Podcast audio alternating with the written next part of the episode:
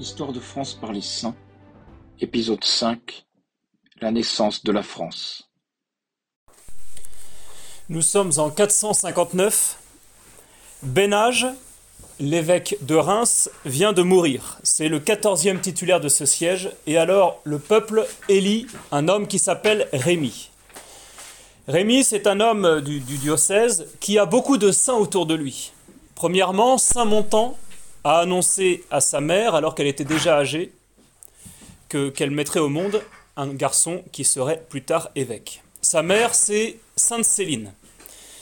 Sainte Céline, mère de deux premiers fils, dont le premier c'est Saint Prince, qui sera l'évêque de Soissons, et le deuxième qui sera le père de Saint Loup, évêque de Sens. Elle eut peine à croire à l'heureuse nouvelle que lui annonçait l'homme de Dieu, et pourtant, ce qui devait arriver arriva. Rémy vint à naître. Il eut comme nourrice une femme qui s'appelait Balsamy, qui deviendra Sainte Nourrice. Sainte Nourrice, qui est la mère de Saint Soussaint, qui deviendra le disciple de Saint Rémy. Donc on voit de nombreux saints autour de la naissance de Saint Rémy. Saint Rémy, alors qu'il arrive à l'âge d'homme, commence premièrement par se retirer quatre ans en tant qu'ermite. Et c'est là où il va le retirer de son ermitage par le peuple de Reims pour devenir le 15e évêque de Reims. Reims, c'est la capitale du royaume de Clovis. Clovis, un roi franc, les francs qui, viennent, qui sont arrivés dans la Gaule il n'y a pas très longtemps. Et euh, ce Clovis qui est un roi païen. Et donc euh, Rémy va, va, va, va va devoir se rapprocher de ce roi pour essayer d'influencer sur ce roi et de faire en sorte, lui son but à Saint-Rémy, ce sera de convertir ce païen Clovis. Alors qu'ils viennent le chercher, il n'a que 22 ans, et ces hommes qui viennent le chercher, bien sûr, Rémy qui est ermite, lui n'a qu'une envie, c'est surtout de, rester ermite, il est bien tranquille dans son coin, mais alors qu'il est en train de, refuser cette charge, un rayon de lumière illumine tout à coup le front de Rémy, et une huile sainte répandue par une main invisible, consacre sa tête en exhalant le plus suave parfum. Ce signe fit comprendre à Rémy que Dieu le voulait comme évêque, et le peuple, bien sûr, fut en liesse en voyant cela. Alors, qui sont les Francs? Les Francs, c'est plutôt une confédération souple de tribus individuelles. À la base, il n'y a pas un seul roi des Francs. Ils s'unissaient seulement pour les campagnes offensives ou défensives. Le nom de Franc veut dire les libres. C'étaient des guerriers assez, forts. Grégoire de Tours dit qu'ils étaient origine de Pannonie, c'est-à-dire une région d'Europe centrale, et qu'ils migrèrent vers la Rhénanie avant d'aller s'installer en Thuringe et en Belgique. Les Francs, ils s'installent en Gaule, on l'avait vu la dernière fois, lors de la disparition de l'Empire romain et donc des grandes invasions, ou ce qu'on a appelé aussi les grandes migrations. Autre personnage autour de Clovis très important bien sûr, c'est Sainte Clotilde. Sainte Clotilde, c'est une princesse burgonde. Les Burgondes occupaient la Gaule méridionale. Donc c'est un royaume entre le territoire des Romains et des Visigoths. Les Burgondes, en grande partie, étaient tariens, c'est-à-dire qu'ils ne croyaient pas en la, en la divinité du Christ, donc c'était des hérétiques. Mais néanmoins, quelques-uns étaient catholiques, notamment grâce aux femmes et c'est le cas de la famille de Clotilde. Un grand roi burgonde, c'était Gondové, qui avait réussi à réunir tous les Burgondes, et qui a eu quatre fils.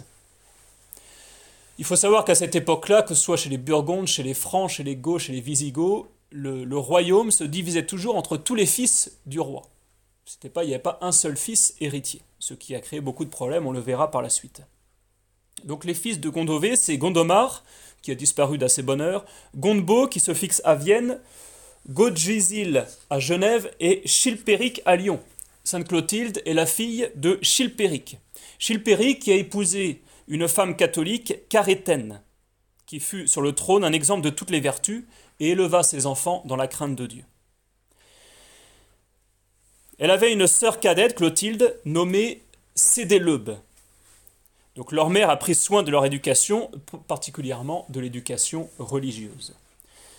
Chilpéric, en 490, va être tué par l'un de ses frères qui va vouloir récupérer son royaume, et donc euh, Clotilde, sa mère et sa sœur vont se réfugier chez Godjizil, roi de Genève.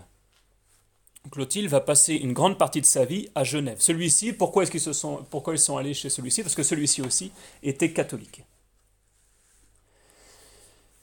Lorsque Caréthène se retrouve veuve, elle décide assez rapidement d'entrer en religion. Et Cédélobe, la petite sœur de Clovis, abandonne bientôt le monde elle aussi pour, se retirer dans le cloître. Et elle, Cédélobe, sera canonisée, c'est Sainte Cédélobe. Clovis, lui, il entretient des relations avec les Burgondes. Il y a souvent des ambassadeurs qui passent là-bas, et alors que Clovis cherche une épouse, les ambassadeurs remarquent Clotilde, fille de roi Burgonde, et donc ils décident d'en parler à Clovis. Clovis se dit plutôt heureux de faire, un, alliage avec les Burgondes. Les Burgondes aussi sont assez heureux. Et c'est comme ça que Godegisile, le roi de Genève, euh, n'hésite pas à, donner sa fille Clotilde en mariage à Clovis. Pour Saint-Rémy, c'est une belle aubaine, puisque Clovis est une, épouse catholique et que le meilleur moyen de convertir un roi à cette époque-là, c'est de, lui, donner comme épouse une femme catholique. Une femme a toujours une énorme influence, notamment particulièrement lorsqu'elle est reine. Le mariage de Clovis et de Clotilde fut célébré en 493 à Soissons. Saint-Rémy, bien sûr, avait donné cette mission à Clotilde de, de convertir son, euh, son, royal époux. C'est une mission qu'elle accepte, bien sûr, et qu'elle jure même de remplir. D'abord, elle pria, elle jeûna, elle multiplia les œuvres de miséricorde, mais elle ne, manqua jamais, en outre, aucune occasion de parler de la vraie foi à son époux Clovis. Le problème de Clovis, c'est que c'est un franc, c'est un roi païen. Pour, pour les Francs, un roi, c'est celui qui a la puissance et celui qui est fort. Il faut savoir que chez les Francs, il suffisait que le roi essuie une défaite pour qu'il soit détrôné, puisque ça voulait dire qu'il n'avait plus les dieux avec lui. Or, le dieu que prêche Clovis, euh, que prêche Clotilde, que prêche Saint Rémy, c'est plutôt un dieu de faiblesse. C'est celui qui a été crucifié sur la croix. Et donc les Francs ne peuvent pas supporter un tel abandon. Cela est complètement hostile à ce que eux croient en profondeur. Néanmoins, Clotilde lui en parle tant et si bien que Clovis commence à, se poser quand même quelques questions, d'autant plus que le contexte dans lequel il est, le contexte social et économique, est assez éprouvant. Il y a des pénuries, de mauvaises récoltes, des révoltes sociales, des guerres civiles, etc. Du côté de l'Église, c'est pas mieux d'ailleurs, puisque en dehors du renouveau du paganisme, conjugué au succès de l'arianisme, ben, il y a beaucoup de persécutions. Clotilde réussit néanmoins, et ça faisait partie du contrat du mariage, que ses fils soient baptisés. Clotilde tombe enceinte, elle a un premier fils qui s'appelle Ingomère. Huit jours après, Ingomère tombe gravement malade et meurt. Et alors là, Clovis rentre dans une, dans une colère noire, et il dit à Clotilde, c'est la colère de mes dieux qui l'a frappé, s'il n'avait pas été marqué par les chrétiens, il vivrait. Que répond Clotilde? Elle seule proteste contre son mari, et même elle, lui dit, je bénis le Seigneur euh, qui, qui, qui, a pris à son royaume le premier fruit de mon sein. À cette parole, cette parole de vérité qui fut, euh, qui, fut mieux acceptée de Clovis que tout ce qu'on pouvait lui dire sur, euh, vous savez, bien souvent dans ce genre d'épreuve, on peut facilement dire que c'est le bon Dieu qui a tort, etc., et puis on prend parti pour les personnes. C'est pas ce qu'a fait Clotilde, et c'est ce qui a calmé Clovis. Un second fils naît, cette fois-ci, Clodomir. Clotilde réussit à le faire baptiser. C'est là où on voit l'influence de Clotilde sur Clovis, malgré l'échec du premier. Huit jours après, il tombe gravement malade, en passe de mourir. Et alors là, vous imaginez encore une fois la colère de Clovis, qui, euh, s'exhale en blasphème, etc. Et alors Clotilde, moins touchée par le deuil que par les blasphèmes de, de Clovis, tombe à genoux et dans son ardeur répand ses supplications et des actes d'amour qui surpassent les blasphèmes de Clovis. Et c'est ainsi que cet enfant, envers et contre tout, va finalement être guéri, miraculeusement guéri, et ça va beaucoup marquer Clovis. Clotilde ne baisse pas les bras et continue de, travailler au corps son époux, et elle finit par l'amener à Saint-Rémy. Il faut savoir que à cette époque-là, Clovis, qui, est roi, il a bien compris que une grande masse de la population est catholique, et donc que les évêques doivent faire partie de son pouvoir à lui, qu'il ne peut pas se passer de ces évêques pour, pour pour euh, faire avancer ses royaumes. Et donc il commence à, discuter un petit peu avec Saint Rémy, non seulement des, choses du royaume, mais aussi euh, des questions, des questions théologiques, notamment des questions sur l'arianisme. L'arianisme, nous l'avions dit, est bien plus attrayant pour un païen parce que avoir un Jésus qui est un surhomme, c'est bien plus facile à comprendre pour un païen qu'un Jésus qui est à la fois Dieu, à la fois homme. Saint Rémy, lui, il va beaucoup discuter de théologie avec Clovis. Un autre qui va avoir un grand poids autour de Clovis, c'est Saint Vaste. Saint Vaste, qui est ermite, qui plus tard deviendra l'évêque d'Arras, et lui qui va davantage insister auprès de Clovis sur un plan mystique. Autre chose qui va beaucoup marquer Clovis, c'est lorsqu'il va prendre la ville de Tours, il va voir le tombeau de Saint Martin, et là, sur le tombeau de Saint Martin, ce ministre de, ce dieu de, Clotilde, ce ministre qui est mort, et qui pourtant sur le tombeau de Saint Martin, il y a énormément de miracles, de miracles qui se font. Et alors là, Clovis se pose la question, mais comment se fait-il? Qui peut être ce dieu qui a une telle puissance que même ses ministres, alors qu'ils sont morts, peuvent faire autant de miracles? Donc ça, ça a beaucoup marqué Clovis. C'est alors qu'en 496, les Alamans, ces barbares venant de, venant de, de, l'Est, commencent à envahir la Gaule. Et donc Clovis va partir en guerre, et puis il, il, aime à confier à, à, Clotilde tous ses projets de combat, etc., ses rêves de victoire. Et Clotilde lui dit, Jusqu'ici, vous n'avez pas rencontré d'ennemis dignes de vous. Si par malheur vous êtes quelques jours accablés sous le nombre, vous invoquerez vainement vos idoles impuissantes. Il faut savoir aussi que Sainte Clotilde était encouragée non seulement par Saint Rémy et Saint Vaste, mais aussi par Sainte Geneviève. Sainte Geneviève, on s'en souvient, qui est la, la, patronne de la ville de Paris, et qui n'a rien lâché, qui n'a jamais lâché la ville de Paris à ce roi païen Clovis, mais qui donnera Paris à Clovis une fois qu'il sera devenu chrétien.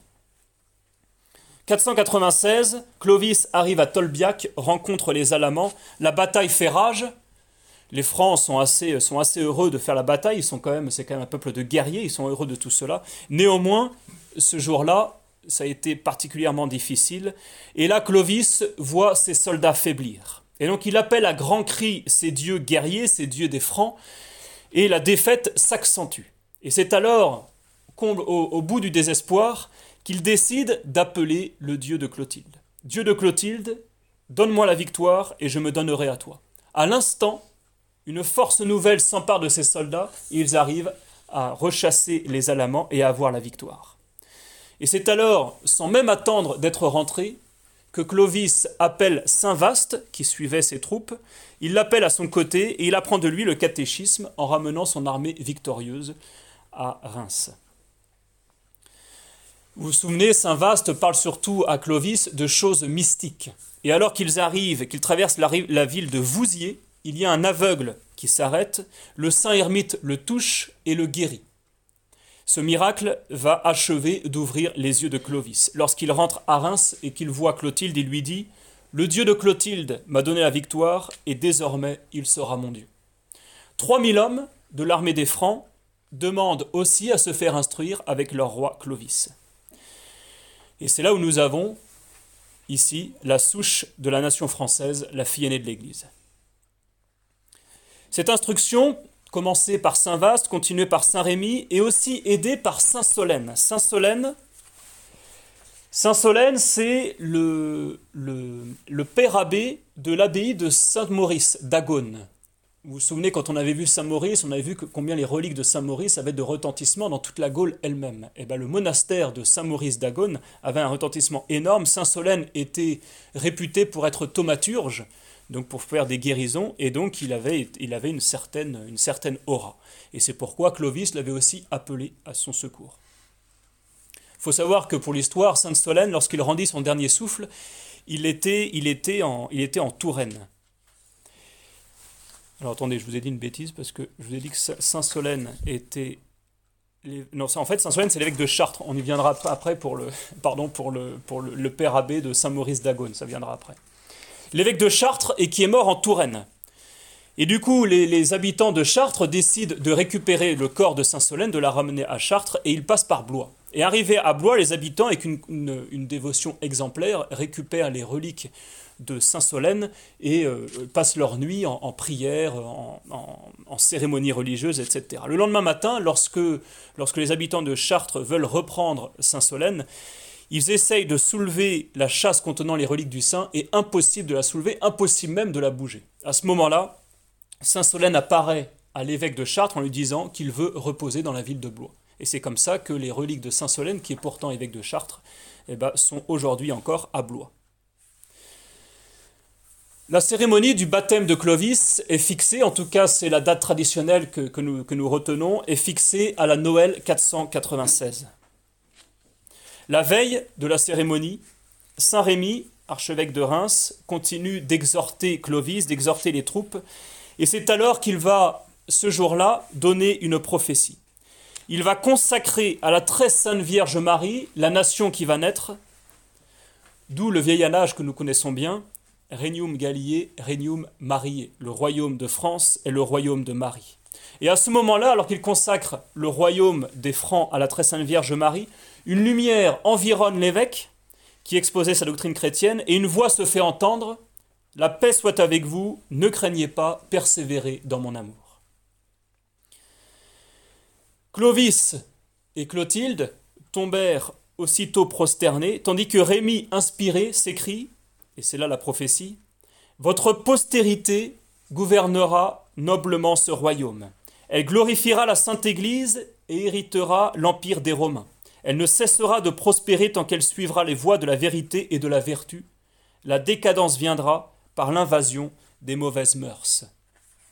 Ça, c'était la veille du baptême de Clovis. Il faut savoir aussi que nous, gardons encore aujourd'hui le testament de Saint Rémy, ce testament qui est assez court, et qui fait en gros deux paragraphes. Un, premier paragraphe qui décrit toutes les bénédictions que va recevoir ce royaume de France tant qu'il reste fidèle à son Dieu, et un deuxième paragraphe qui décrit toutes les malédictions qu'il va recevoir si, dans le, plus grand des malheurs, il refuse, euh, il refuse son Dieu. Le lendemain, c'est le roi qui va prendre la parole en premier et qui va demander euh, solennellement pour lui et pour son armée, pour ses 3000 soldats, que Saint-Rémy lui conféra le baptême. Et c'est à ce moment-là où, Saint-Rémy va lui dire Adore ce que tu as brûlé, brûle ce que tu as adoré. C'est un baptême d'adulte, ça commence toujours à l'extérieur de la cathédrale. Rappelons-nous que nous sommes encore au, au 5e siècle, fin du 5e siècle, début du 6e siècle que ce ne sont pas encore des cathédrales gothiques, donc les cathédrales sont encore que des grandes églises, mais qui ne peuvent pas contenir non plus des milliers, des milliers de, personnes. Le, baptême, comme un baptême, comme un baptême aujourd'hui, commence à l'extérieur de l'église par toutes ces exhortations, et après on rentre dans le baptistère qui est souvent à l'entrée de l'église. Mais donc imaginez Clovis qui rentre avec tout son entourage.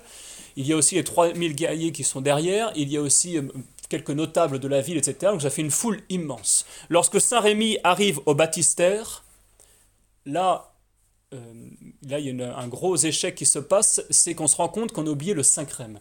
Le Saint-Crème est nécessaire pour faire l'eau baptismale. L'eau baptismale qu'on fait aujourd'hui lors de la vigile pascale, on mélange du Saint-Crème avec les saintes huiles dans de l'eau qui va devenir l'eau baptismale pour tous les baptêmes de l'année. Pas de Saint-Crème, pas d'eau baptismale, pas de baptême. Et alors là, grosse panique et donc le sacristain s'enfuit à la sacristie, mais il y a, a, tellement de monde dans l'église qu'en fait il est incapable de pouvoir revenir vers Saint-Rémy, donc il est incapable de, ramener cette fiole de Saint-Crème, ce n'est pas possible, il y, a, trop de monde, plus personne ne peut bouger, ils sont tous entassés dans cette église, et donc euh, impossible de passer. Et alors le temps passe, le temps passe, et donc tout le monde se pose la question, mais qu'est-ce qui va se passer? Est-ce que finalement, est-ce que Dieu veut que Clovis et, sa nation ne soient pas baptisés, etc. Et alors Saint Rémy rentre en prière, et à ce moment-là, une blanche colombe descend du ciel, portant en son bec une ampoule. Saint Rémy ouvre cette ampoule, une, une, suave odeur en découle. C'est l'odeur typique du Saint Crème, puisque c'est fait avec, euh, avec du parfum, de l'huile parfumée. Et donc c'est le Saint-Crème qui est descendu du ciel, cette, sainte ampoule qui sera utilisée pour tous les sacres des rois de France, jusqu'à même Charles X en 1825. Parce que même si cette sainte ampoule a été détruite par les révolutionnaires, il y a euh, un homme qui a récupéré une petite goutte de ce, de ce Saint-Crème, et cette goutte a servi au sacre de Charles X en 1825. Donc voilà ce, miracle de la Sainte Ampoule qui est, quand même assez exceptionnel, puisqu'on retrouve dans des archives de quelques siècles plus tard à Venise, où les ambassadeurs de France étaient plus importants que les ambassadeurs des autres pays, et dans ces, archives à Venise, c'est bien écrit, parce que ce sont les ambassadeurs d'un roi, de celui qui a reçu la Sainte Ampoule par, euh, par cette blanche colombe. Saint Rémy, bien sûr, va devenir l'un des conseillers les plus écoutés de, Clovis. On arrive maintenant que la France est née, que la fille aînée de l'Église commence à, répandre, son royaume, que ce royaume qui est pourtant aujourd'hui encore petit, ça va de Reims à Tours, c'est euh, sans passer encore par Paris, Paris qui va que Geneviève va bientôt confier Paris à Clovis devenu maintenant chrétien, mais pour l'instant la capitale c'est Reims et ce n'est pas on est encore loin de la France que nous connaissons aujourd'hui et que nous connaîtrons euh, plus tard. Néanmoins, il y avait déjà à cette époque-là, entre Saint-Rémy et Clovis, une telle entente qu'il y avait une union entre l'Église et l'État qui était exceptionnelle. Et c'est comme ça que, plus tard, l'Église définira la France comme le bras armé de l'Église. Et donc nous avions un Clovis qui était serviteur de l'Église et un, archevêque comme Saint-Rémy qui était serviteur de l'État aussi. Donc nous, nous sommes loin de la laïcité révolutionnaire. Durant ce baptême, puisqu'il y avait énormément de baptisés, il y avait Saint Solène, évêque de Chartres, qui aidait Saint Rémy, ainsi euh, qu'un autre évêque. Euh, Saint Vaste, qui n'était encore qu'ermite à l'époque, Clovis a demandé à Saint Rémy d'en faire un évêque, et donc Vaste va être ordonné évêque, et il va devenir évêque en Belgique, évêque d'Arras. Il faut savoir qu'à Arras, c'était une ville qui était euh, totalement abandonnée. Euh, elle avait été chrétienne, mais assez rapidement, et puis finalement tout avait été abandonné. Et l'église était dans un tel état d'abandon que lorsque Saint Vaste arrive dans l'église et qu'il commence à déblayer l'église, il y avait un ours qui avait fait sa tanière sous l'autel. Et donc il commence à, et donc là Saint, Vaste voyant ça lui commande commande à cet ours de disparaître et on n'a plus jamais vu l'ours. Mais c'est pour ça que vous voyez souvent Saint Vaste représenté avec un ours à côté de lui. Il meurt en 540. Il est inhumé à Arras. Il y a aussi à cette époque-là quelque chose qui va marquer l'histoire de France, Clotilde avait comme conseiller spirituel un ermite, on n'a pas, le nom, un ermite de, de Joyenval, dans la commune actuelle de, Chambourcy. Et cet ermite reçoit du ciel un écusson à fleurs de lys, trois fleurs de lys d'or sur champ d'azur, et cet ermite demande à Clotilde d'influencer de, sur Clovis pour que Clovis en fasse ses armes. Clovis fit un essai de, cet écusson, de la puissance de la Sainte Trinité, puisque ces trois, fleurs de lys représentent aussi la Sainte Trinité. Rappelons-nous que nous sommes en pleine époque arienne. Et Clovis, qui va livrer bataille aux Ariens à Vouillé en Poitou, va en sortir vainqueur grâce à cet écusson et donc va décider d'en faire ses armes. C'est les armes de France. Clovis aussi voulait, euh, euh, prendre sous sa coupe dans son royaume euh, toute la, tout le royaume de Burgonde, qui va devenir la, la Bourgogne. Et il disait à Clovis que non seulement c'était pour prendre la, la, Bourgogne, mais aussi pour venger, pour, pour, venger son père, son père qui avait été tué par les, par les rois de, de, de Bourgogne, les, rois ariens. Et c'est à ce moment-là où Clovis lui dit qu'il fallait renoncer à cette vengeance, qu'il tombe gravement malade. Et c'est là où justement, ce n'est pas Saint Sévène comme je l'ai dit tout à l'heure, mais Saint Séverin. Saint Séverin qui est l'abbé de Saint Maurice d'Agone, qui avait une grande, grande, euh, bah, qui était connu pour, être thaumaturge. Rémi, euh, Clovis l'appelle, et Saint Séverin va venir jusqu'à Reims. Saint Séverin, il est d'une illustre famille de Bourgogne. Il se consacre à Dieu dans le, monastère d'Agone, donc le monastère de Saint-Maurice. Il devient abbé de ce, monastère et qu'il va gouverner plusieurs années avec autant de sagesse que de vertu.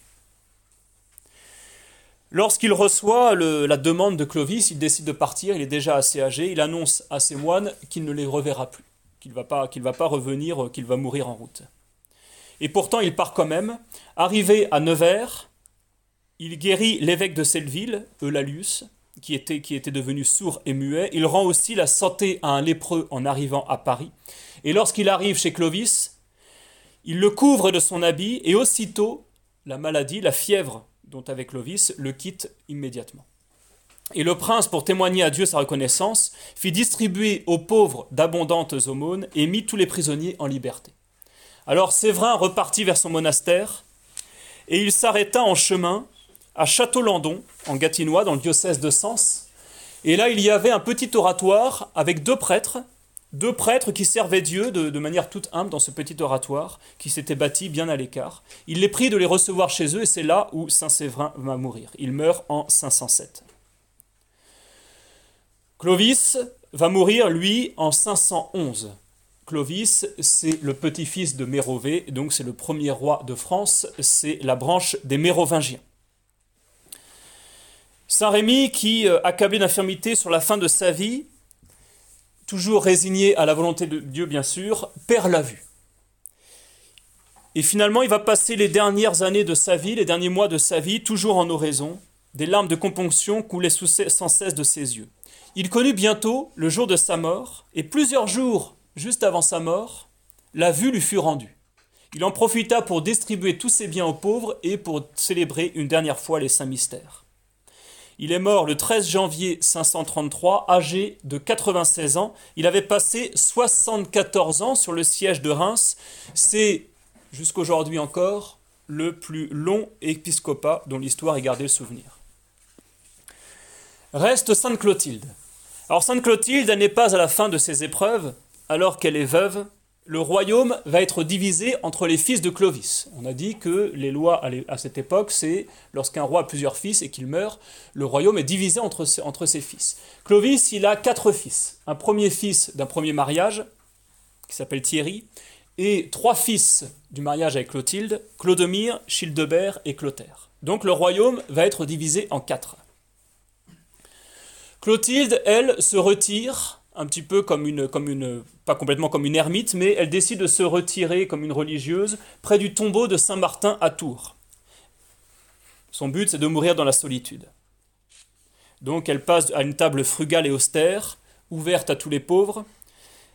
Elle passe des vêtements royaux à une étoffe de laine grossière et elle couche sur la dure. Mais c'est là où les épreuves vont commencer parce que bah, forcément un royaume divisé en quatre ça va faire beaucoup de fratricides et on va voir que dans toute l'histoire des, rois mérovingiens, carolingiens, il va toujours y avoir des fratricides entre les fils, puisque lorsqu'un royaume est divisé, bah, les, les, fils vont toujours vouloir récupérer le royaume de leur père en entier. Et donc ils se font une guerre fratricide dont le premier à tomber, c'est Clodomir. Clodomir, tué à Vézerons en 524, qui a plusieurs enfants encore en bas âge, et Clotilde décide de récupérer les enfants et de les éduquer elle-même. Elle veut les éduquer à devenir eux-mêmes des rois. C'est alors que Childebert et Clotaire, les deux fils qui lui restent, ces deux fils à elle, en plus de Thierry, Childebert et Clotaire l'envoient pour récupérer les fils les fils donc de Clodomir, et en, en disant à Clotilde, bah, nous les ferons euh, élever comme des rois. Donc Clotilde est toute contente et se dit, bah, dans ce cas-là, c'est bien, ça va, ça va remplacer la perte de mon fils Clodomir si je sais que, que ses fils vont être rétablis dans son héritage. Et c'est alors que quelque temps après, un ambassadeur de Childebert et de Clotaire arrive et lui présente une paire de ciseaux et une épée nue. Et l'ambassadeur lui dit, bah, choisissez. Pour les enfants de Clodomir, soit couper leurs chevelures, soit les tuer. Et là, Clotilde répond bah, Je préfère les, voir morts. Pourquoi? Nous sommes au temps des rois chevelus. C'est-à-dire que la chevelure, c'est un petit peu comme pour Samson dans l'Ancien Testament, la chevelure représente la puissance. Il y a des choses comme ça qui sont importantes. Et donc pour les rois chevelus, celui qui, qui, les cheveux sont coupés ne peut plus être roi. Et donc Clotilde veut, par, ce, par cette parole, en disant je préfère les voir morts plutôt que de voir leurs cheveux coupés, veut insister auprès de Childebert et Clotaire en leur disant mais vous allez quand même pas tuer les, fils de leurs frères. Mais c'est là où l'ambassadeur, revenant à ces, deux rois, leur dit la reine approuve la mort. Et donc ils sont, ils sont, ils sont massacrés. L'un d'eux échappa. Il avait cinq ans. Il s'appelait Clodoald. Clodoald, donc fils de Clodomir. Il avait 5 ans, on le cache dans un monastère, et finalement, arrivé à l'âge d'homme, il choisit lui-même de couper sa chevelure pour rentrer au monastère. Vous vous souvenez que quand on rentre au monastère, quand on est homme d'église, il y a la tonsure. La tonsure, bah, c'est on coupe la chevelure. Et donc pour euh, Clodoald, bah, c'était un sacrifice doux parce qu'il renonçait à la royauté en recevant la tonsure. Mais il l'a fait volontairement. Il devint prêtre en 551 et s'installe à Novigentum. Novigentum qui deviendra Saint-Cloud. Il y édifie un monastère et il meurt en 660. Saint-Cloud, bah, ça vient du mot Clodoald. Et c'est comme ça qu'aujourd'hui encore, les habitants de Saint-Cloud, on les appelle les Clodoaldiens. Donc ça vient de Saint Clodoald, fils de Clodomir. C'est là où nous allons voir que autour de Clovis, on a vu que déjà autour de lui, que ce soit des évêques, soit son épouse, la famille de son épouse, il y a beaucoup de saints, mais on va voir aussi que dans sa descendance, malgré ses fils qui sont fratricides, il va y avoir aussi beaucoup de saints. Clotilde avait aussi avec, euh, euh, Clovis une fille qu'elle avait appelée aussi Clotilde, et qu'elle avait mariée à Amalaric. Amalaric en 526, Amalaric c'est le roi des Visigoths, un roi arien. Elle l'a marié avec le roi de Visigoth dans le but justement qu'elle convertisse son mari. Néanmoins, elle n'a pas réussi à convertir son mari, mais elle meurt en 331, martyre de son mari. Elle reçoit, c'est comme ça que Saint Clotilde le sait, elle reçoit un mouchoir trempé du sang de sa fille. Donc on voit que les, épreuves de Saint Clotilde continuent d'être difficiles. Même ses deux fils qui lui restent, Childebert et Clotaire, finissent par se faire la guerre et euh, alors qu'ils sont en armes déjà l'un contre l'autre, la seule chose que peut faire Clotilde, c'est d'entrer en prière. Et alors qu'ils sont déjà sur le champ de bataille, une énorme tempête éclate soudain. Au milieu du fracas de la foudre, on voit tomber des flots de soufre et de feu et même une grêle de pierre qui écarte les deux fils de Sainte Clotilde. Et c'est ainsi qu'ils s'écartent, ils voient là l'intervention des dieux et finalement ils ne vont pas s'entretuer. Clotilde va aussi édifier une foule de monastères et d'églises à Paris, Rouen, Tours, Chelles, Lens et aux Andelys. Elle meurt en 545 à Tours. Et c'est là où nous entrons, toujours un peu à cette période-là, dans les saints mérovingiens. Clotaire, donc l'un des deux, Childebert et Clotaire, qui restait à Clovis. Alors Clotaire, il a eu pas mal d'épouses, il a eu six épouses, on va le voir après. Une des épouses de Clotaire, c'est Sainte Radegonde. Alors Radegonde, elle est fille de Berthère, roi de Thuringe, lui-même assassiné par ses deux frères, parce qu'elle est princesse, et donc son père a été assassiné aussi pour récupérer le royaume. Elle est vaincue ensuite, donc ses, deux frères sont vaincus par les rois francs, et donc elle va être donnée à Clotaire par tirage au sort. C'est un, un butin de guerre finalement, Radegonde.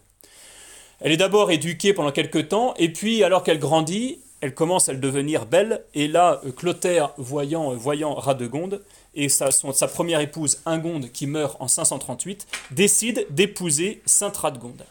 Et donc Sainte Radegonde devient reine, et elle va le rester pendant 20 ans. Mais elle est reine contrainte, c'est-à-dire qu'elle n'a jamais voulu être reine, et puis elle n'a surtout jamais voulu épouser Clotaire, qui reste un homme brutal et débauché. Mariée de force à cet homme, bah, finalement, elle va, elle va quand même rester 20 ans reine. Mais néanmoins, elle ne va pas totalement, enfin, elle va demeurer libre.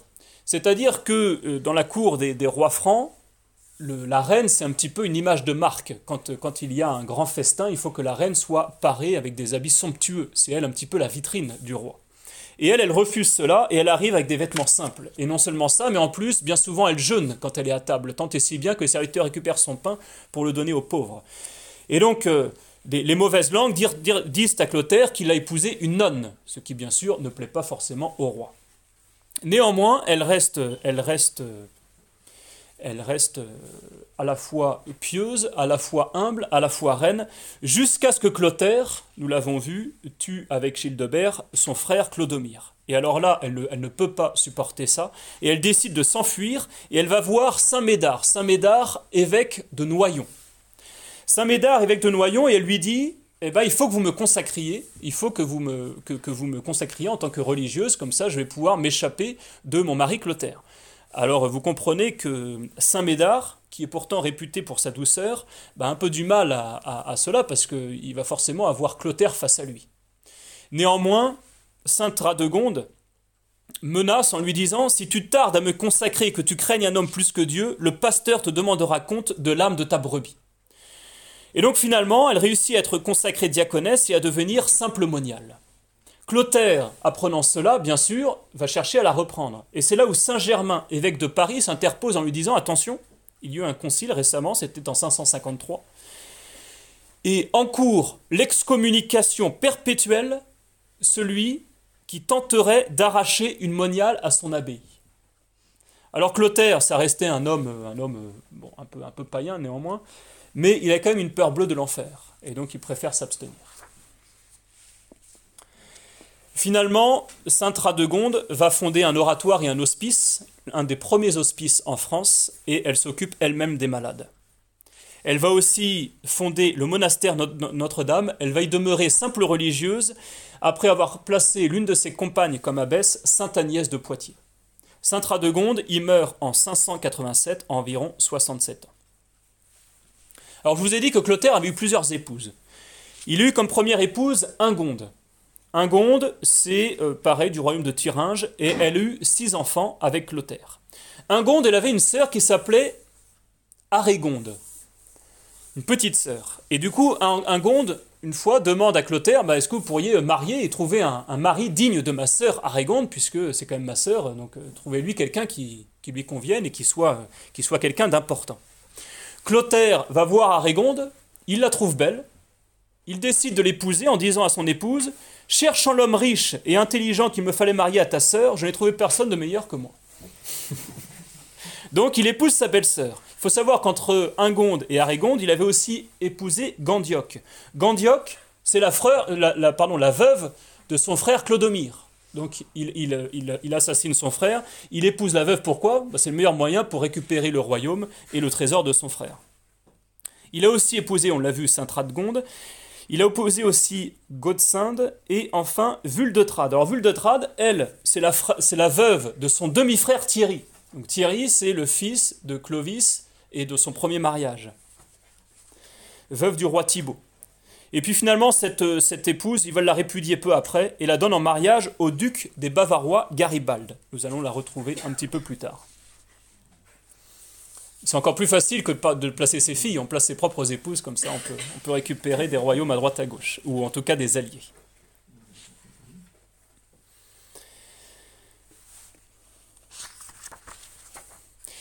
Alors, Clotaire Ier et Ingonde, sa première épouse, ont eu un fils, et ce fils deviendra Saint Gontran. Gontran, c'est l'héritier de l'ancien royaume de Burgondie, ce qui deviendra la, la Bourgogne. Il va fixer comme capitale Chalon-sur-Saône, il va y fonder un monastère, et dans ce monastère, il va y mettre la psalmodie perpétuelle, c'est-à-dire que de jour et de nuit, il y avait toujours des moines pour chanter l'office. Donc il y avait plusieurs chœurs de moines, et plusieurs monastères finalement autour de cette, psalmodie perpétuelle. Imaginez le nombre de moines pour pouvoir chanter cette psalmodie perpétuelle. Euh, il, fonda aussi deux autres monastères et à chaque fois il va les mettre sous la direction de l'abbaye Saint-Maurice d'Agone. On voit encore là l'influence de Saint-Maurice d'Agone. Saint Gontran va passer les deux dernières années de sa vie dans l'un de ces monastères et il va y mourir en 592. Autre sainte à cette époque-là, c'est Sainte Théodechilde. Sainte Théodechilde, c'est la fille de Thierry. Donc Thierry, le fils du premier mariage de Clovis.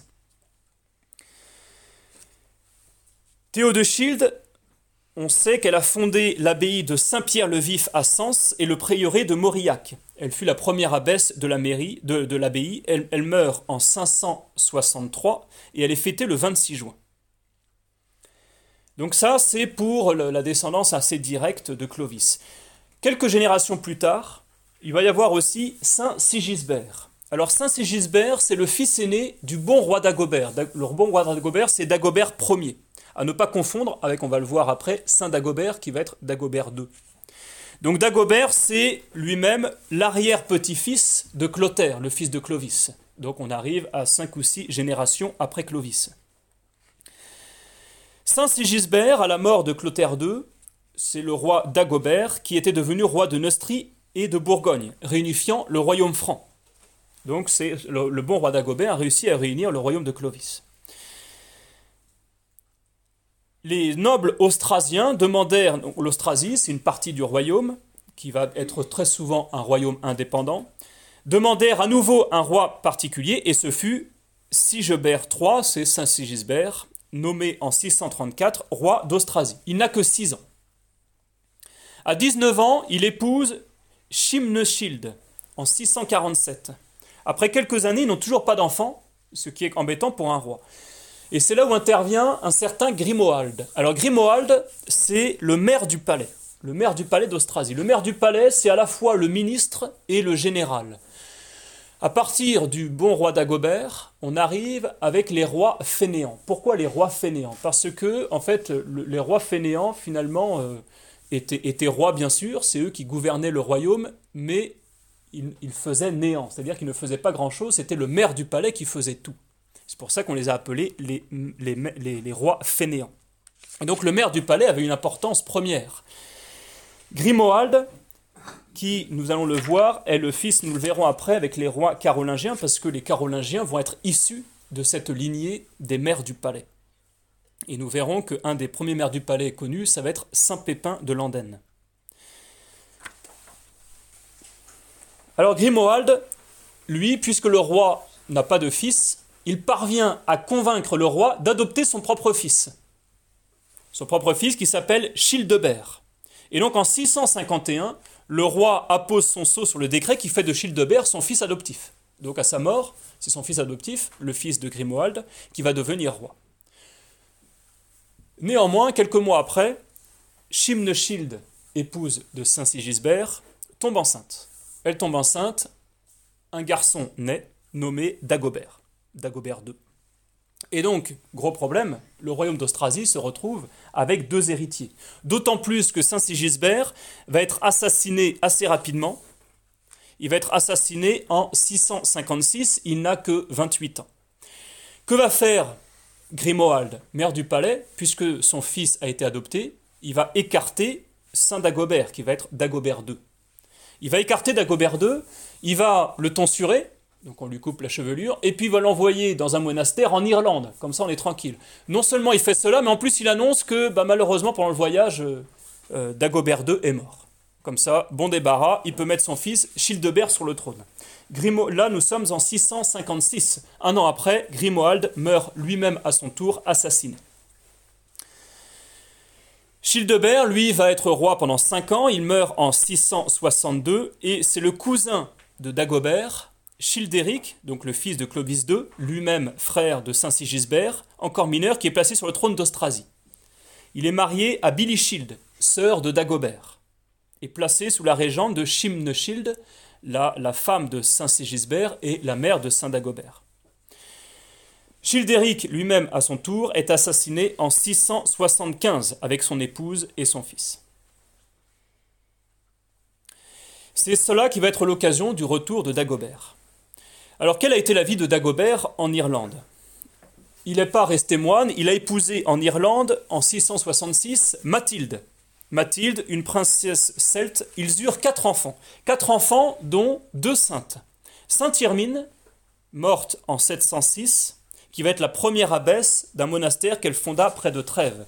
Et enfin, Sainte Adèle, qui va mourir en l'an 700, qui est la grand-mère de Saint Grégoire d'Utrecht, qui fut l'un des plus dynamiques disciples de Saint Boniface, l'évangélisateur de la Germanie. Et à la mort de son épouse, elle se fit elle aussi religieuse, fonda une abbaye et en devint la première abbesse. Saint Dagobert, avec son épouse Mathilde, vont s'installer à York. Et là, à York, il y a comme évêque Saint Wilfrid, qui va remarquer Dagobert II, qui va le reconnaître comme roi d'Austrasie, et donc qui va l'éduquer comme un roi, et qui va le conseiller comme un roi. Et c'est comme ça qu'à son retour, en 675, lorsque les Austrasiens vont le chercher en Irlande, bah, Dagobert II est prêt à être roi et il réclame son royaume d'Austrasie. Mais ça va pas être facile, puisque les maires du palais vont aussi chercher à avoir la main mise dessus. Dagobert II supprime à son maire du palais, c'est Pépin II de Herstal, fils de, on l'avait dit, Grimoald, et donc il lui supprime le droit de gouverner à sa place. Donc il tente de reprendre le contrôle. Il s'oppose aussi au désir d'indépendance des nobles, et donc cette politique va susciter un complot, instigé par le maire du palais, à la fois Pépin II de Herstal, mais aussi le maire du palais voisin, Hébroïne, qu'on va retrouver plusieurs fois. Hébroïne, qui est maire du palais d'un royaume d'à côté, et qui va euh, de, Neustrie, et lui qui va chercher, euh, en, éliminant aussi Saint Dagobert, à avoir la mainmise sur ce royaume-là. Donc on voit qu'on commence à avoir les maires du palais qui commencent à vouloir chasser ces, rois fainéants. Et c'est c'est en 679, au cours d'une chasse, que Saint Dagobert va être assassiné par l'un des serviteurs d'Hébroïne, maire du palais de Nostri. Nous avons aussi, toujours dans cette famille, Sainte Bathilde. Alors Sainte Bathilde, elle, c'est une esclave. Elle a été prise par des corsaires, encore enfant certainement chez les peuples des Angles, et elle a été vendue comme esclave à Erchinoald, qui est maire du palais. Lorsque le roi Clovis II, fils du roi Dagobert, donc le frère de Saint Sigisbert, fut en âge de se marier, il remarqua cette, cette admirable jeune fille dont la beauté et la douceur l'attiraient, et donc il décide de l'épouser, et c'est comme ça que Bathilde d'esclave devient reine. Elle eut trois fils, mais son mari, usé par la débauche, mourut assez jeune, à 23 ans. Et c'est ainsi qu'elle devint régente. Elle devint régente, mais elle fut une excellente régente puisqu'elle fut conseillée par trois saints évêques. Saint Éloi, qui était d'abord orfèvre, et qui va devenir orfèvre royal même, et qui va devenir évêque de Noyon et Tournai. Saint Ouen, qui pareil était à la cour du roi un laïc aussi saint, qui va devenir, euh, qui va être ordonné prêtre et devenir évêque de Rouen, et enfin Saint Léger, qui va devenir évêque d'Autun. Et donc c'est ces trois évêques qui vont beaucoup conseiller Sainte Bathilde. Sainte Bathilde qui va abolir le commerce des esclaves, qui va supprimer la simonie, qui soutint l'action des moines défricheurs et évangélisateurs des campagnes, etc. Elle fonda de, nombreuses abbayes, et c'est encore cette fois-ci on retrouve Hébroïm, vous savez, celui qui a, assassiné Saint Dagobert, Hébroïne, maire du palais de Neustrie, qui toujours veut mettre la main sur l'Eustrasie. Et donc il trouve que euh, Bathilde, même s'il l'estime, il la trouve quand même un peu encombrante. Et donc il l'oblige à s'enfermer dans un couvent, dans, son propre couvent qu'elle avait fondé près de Chelles. Elle avait 31 ans et elle y resta jusqu'à sa mort à 46 ans. Elle meurt en 680. Voilà pour les, rois mérovingiens. Nous allons arriver maintenant aux rois carolingiens. Un des premiers, c'est Saint Pépin de Landen. Alors Saint Pépin de Landen, c'est l'arrière-petit-fils de Valrad. Valrad, c'était l'épouse du roi Thibaut, souvenez-vous, qui après a été récupérée par le roi Clotaire et que Clotaire a donné en mariage au duc des Bavarois Garibalde. Et eh bien, une descendance de tout cela, il y a Saint Pépin de Landen. Donc il y a quand même un petit lien entre les Carolingiens et les Mérovingiens. Saint Pépin de Landen, c'est un des nobles austrasiens qui font appel à Clotaire II dans le but d'inciter ce dernier à conquérir le royaume d'Austrasie donc à faire en sorte que le royaume d'Austrasie rentre dans le royaume des Francs. Clotaire II confie, euh, confie à Pépin l'éducation de son fils aîné, qui sera le futur roi d'Agobert, le bon roi d'Agobert. C'est Dagobert Ier, c'est pas Saint Dagobert.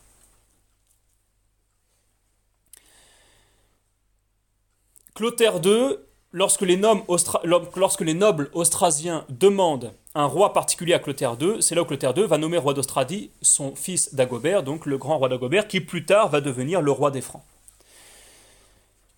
Saint, Pépin de Landen, c'est lui qui va aider euh, le, roi d'Agobert à demeurer un saint roi, un saint roi, et c'est lui qui va être nommé, qui va recevoir le surnom de conducteur des rois. Il va gouverner l'Austrasie, notamment avec Saint Arnoux, qui, est, d'abord été marié, puis qui deviendra évêque de Metz, il meurt en 641, puis avec Saint Cunibert, qui, qui, est évêque de Cologne, qui va mourir en 660. Lui-même, Saint Pépin de Landen, meurt en 640. Saint Pépin de Landen, son épouse, c'est la bienheureuse Hite de Nivelles. Hite de Nivelles, qui, lorsqu'elle devient veuve en 640, décide de fonder un monastère, se retire dans ce monastère et y meurt en 652. Hit a un frère qui s'appelle Saint Modoald. Encore une fois, vous voyez comme les saints font le tour. Saint Modoald qui est évêque de Trèves et qui va mourir en 640. Saint Pépin de Landen et la bienheureuse Hite de Nivelles vont avoir une fille qui sera Saint Gertrude de Nivelles. Sainte Gertrude, c'est forcément un parti intéressant puisqu'elle est la sœur du maire du palais. Néanmoins, Sainte Gertrude a toujours voulu devenir religieuse. Elle a toujours parlé à sa mère, la bienheureuse Hite de Nivelles. Et du coup, qui décide assez rapidement, pour éviter qu'elle ne soit enlevée et mariée, c'était un peu la coutume à l'époque, Elle décide, elle coupe elle-même la chevelure de sa fille et l'installe comme abbesse de Nivelles. Elle a 20 ans et elle va mener, assurer cette charge d'une façon admirable. Elle meurt à 33 ans en 659 et elle laisse le souvenir d'une grande charité. Elle est fêtée le 17 mars. Alors c'est amusant parce qu'elle est fêtée le 17 mars, c'est le printemps, ou en tout cas le début du printemps. Et comme on était à une époque aussi euh, plein d'invasions, etc., les jardiniers prirent Sainte Gertrude de Nivelles comme protectrice de tous les envahisseurs du jardin, notamment les rats et les souris. Et puis petit à petit, comme ça marchait si bien de, demander l'intercession de Sainte Gertrude de Nivelles pour chasser les rats et les souris, ben, elle devint aussi la sainte patronne des chats, qui sont les prédateurs naturels des rats et des souris. Voilà pour la petite histoire. Une deuxième fille de, Saint Pépin de Landenne et de la bienheureuse Ide de Nivelles, c'est Sainte Béga. Sainte Béga, qui est reine, elle, épouse Ancégise, fils, Anchésie, pardon, Ancégise, c'est le fils de Saint Arnoux. Donc Saint Arnoux, souvenez-vous, l'évêque de Metz, mais qui avait d'abord été marié, qui a eu des enfants. Et elle fut mère de Pépin d'Héristal. Pépin d'Héristal, ou aussi nommé Pépin le Jeune. Pépin le Jeune, lui-même père de Charles Martel, lui-même père de Pépin le Bref, lui-même père de Charlemagne. Et c'est là où nous avons, par Sainte Béga, elle-même fille de Saint Pépin de Landen, eh ben, le tout début de, des Carolingiens. Devenue veuve, elle fonde un monastère dans le même, genre que celui de sa sœur Sainte Gertrude de Nivelles, et elle y meurt en 693. Il y a aussi deux nièces de Saint Pépin de Landen qui vont fonder ces euh, Carolingiens. Il y a Sainte Amalberge. Amalberge qui a reçu le nom plutôt français après de Sainte Amélie. Sainte Amélie qui a d'abord été mariée à Saint Vidgerge, Saint Vidger, pardon. Saint Vidger, qui est seigneur puissant de l'Austrasie, on ne sait pas trop, on ne sait pas trop plus de sa vie. Mais Sainte Amélie a laissé un admirable modèle des épouses et des mères, et même elle changea son château de Ham en un asile de toutes les vertus chrétiennes. Elle, ils eurent, donc Sainte Amélie et Saint Vidger, ils eurent trois enfants, Sainte Émebert, évêque de Cambrai, Sainte Rénilde, martyr à Sainte, et Sainte Gudule, patronne de Bruxelles. Après avoir éduqué leurs enfants, Saint Vidger décide d'embrasser l'état religieux à l'abbaye de Lobe et elle prend le voile au nouveau monastère de Maubeuge. Elle y meurt en 690. Autre nièce, Sainte Landrade. Cette fois-ci, elle est nièce de Saint Pépin de Landon, mais aussi nièce de Saint Arnoux de Metz. Et c'est la première abbesse du monastère qu'elle avait fondé à Belsen dans le Brabant. Elle meurt en 690. Voilà, j'ai regroupé ici tous les saints de cette même famille. On voit qu'ils ont été nombreux et c'est eux qui ont fondé les Carolingiens. Alors un petit, un petit état des lieux pour les 6e et 7e siècles en France. Au début du 6e siècle, il y avait 87 sièges épiscopaux en France. Il y en a eu 28 en plus au 6e siècle et un en plus au 7e siècle. On se rend compte qu'à partir du 7e siècle, ça y est, les évêchés français sont déjà, sont déjà là. Il y a alors 116 évêchés en France. Il faut savoir qu'aujourd'hui en France, il y a 106 sièges épiscopaux. En comptant les dom-toms et sachant aussi qu'aujourd'hui, un siège peut compter plusieurs évêchés, par exemple l'évêque de Chambéry, qui est évêque du diocèse de Chambéry, de Maurienne et de Tarentaise. Mais donc on voit que déjà au 7e siècle, bah, pratiquement tous les évêchés existaient. La France était déjà catholique. Alors quelques conclusions spirituelles de ce propos. On le remarque, ce sont les évêques qui ont fait la France. Ce sont d'eux que dépendent premièrement la vivacité spirituelle d'une nation. Ils ont entouré Clovis, ils ont entouré les Mérovingiens, ils ont entouré les Carolingiens. C'est eux qui ont fondé la France, c'est eux aussi qui vont relever la France. Ce sont eux qui influencent l'ordre temporel, qui donnent une orientation au pouvoir politique. D'où la nécessité de prier pour avoir de saints évêques. C'est tellement nécessaire.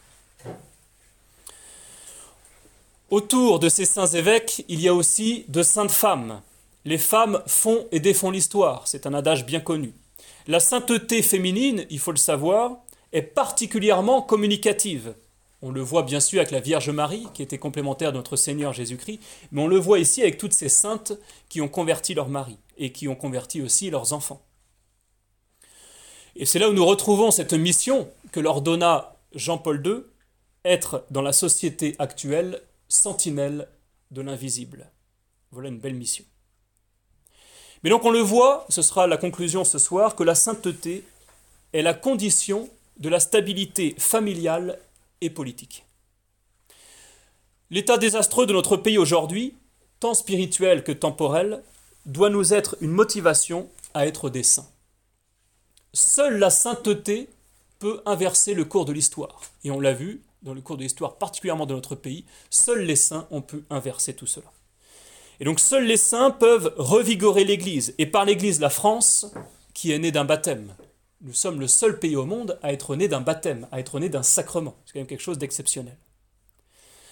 N'oublions jamais aussi que là où le péché abonde, la grâce surabonde. Nous ne pouvons pas nous désespérer, en tout cas surnaturellement parlant. Quand nous contemplons, quand nous contemplons une telle histoire de saints, ces saints que nous avons vus aujourd'hui, eux aussi, étaient dans un monde désastreux. Un monde de polygamie, un monde de fratricide, un monde d'hérésie, etc. Mais c'est justement cela qui a fait illuminer le Christ dans ses saints. Là où le péché abonde, la grâce surabonde. Et donc soyons nous aussi lumière du monde pour que renaisse la France catholique, fille aînée de l'Église.